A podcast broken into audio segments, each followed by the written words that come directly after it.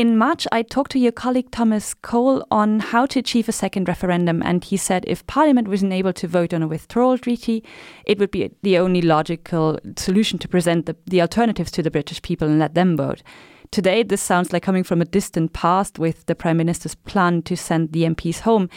Did you see this coming when Johnson was voted into office in July? Um, I don't think anyone has really seen the last couple of years of British politics coming, but I think we knew that it was going to be chaotic. We knew that Boris Johnson is obviously a hard Brexiteer, that he was going to try and sort of force through this version of Brexit that he preferred, not necessarily the British people voted for in 2016. So we knew there was going to be chaos. We didn't quite know the sort of chaos that there would be, I think. Since the Prime Minister announced his plan on Wednesday, there have been numerous demonstrations and protests in uh, over 30 cities in the UK. The Tory whip in the House of Lords has resigned. Cases against the prorogation have been presented in court. From your point of view, how big and how sustainable are these protests against Johnson's plan?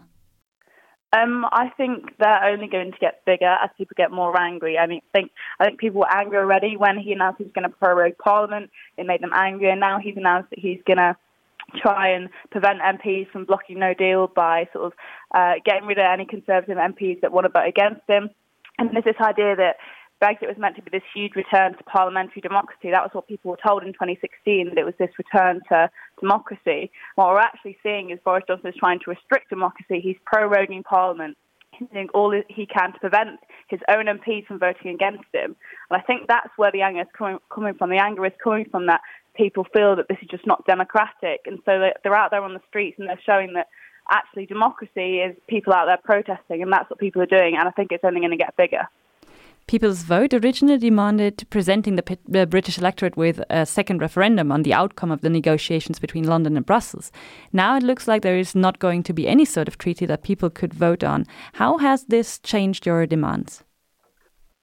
I think our demands are still the same. I don't think anything is set in stone just yet. You know, there's no particular plan for what's going to happen. We don't know if there's going to be a general election. We don't know if Boris Johnson's going to get another deal. We don't actually know what's going to happen. So I think in that sense, nothing has really changed because we didn't know what was going to happen six months ago and we still don't know what's going to happen.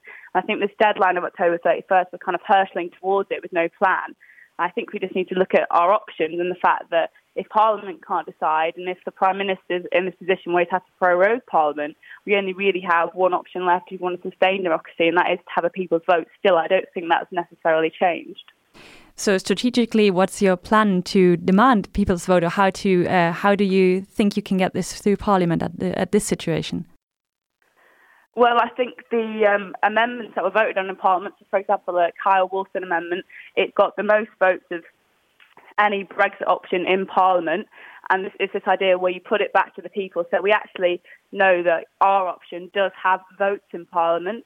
Whether we need more, that that's obviously something that we need to look at. But I think it's just a sense that we're hurting towards this deadline, and now our option is becoming more and more the only option left to sustain democracy and to ensure that people actually have a say. Because the Brexit that people were promised in 2016, every single week is getting further and further away from from that Brexit they were promised, and it's now becoming a completely different form. And it just shows like the need that we have for a people's vote at the moment. If we take a look at uh, the huge protests uh, for a second referendum in spring, there were um, more than 1.5 million people on the street uh, in, in London alone.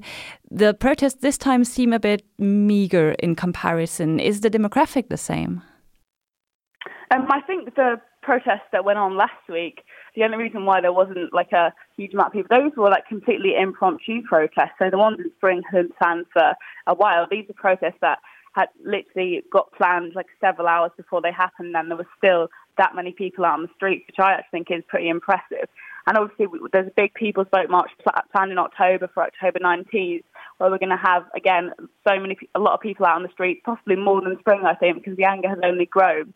So I think I don't think it was necessarily a case of it was uh, less people wanting to go out and protest. It's just the notice was so short, and that's the fact that there has to be these emergency protests now just shows the state that we're in. You know, we can't even plan the protests that we know are going to happen far in advance because people are just getting angry and angry as the days go on. So we have to have these emergency ones, which I think is kind of indicative of how far we have gone.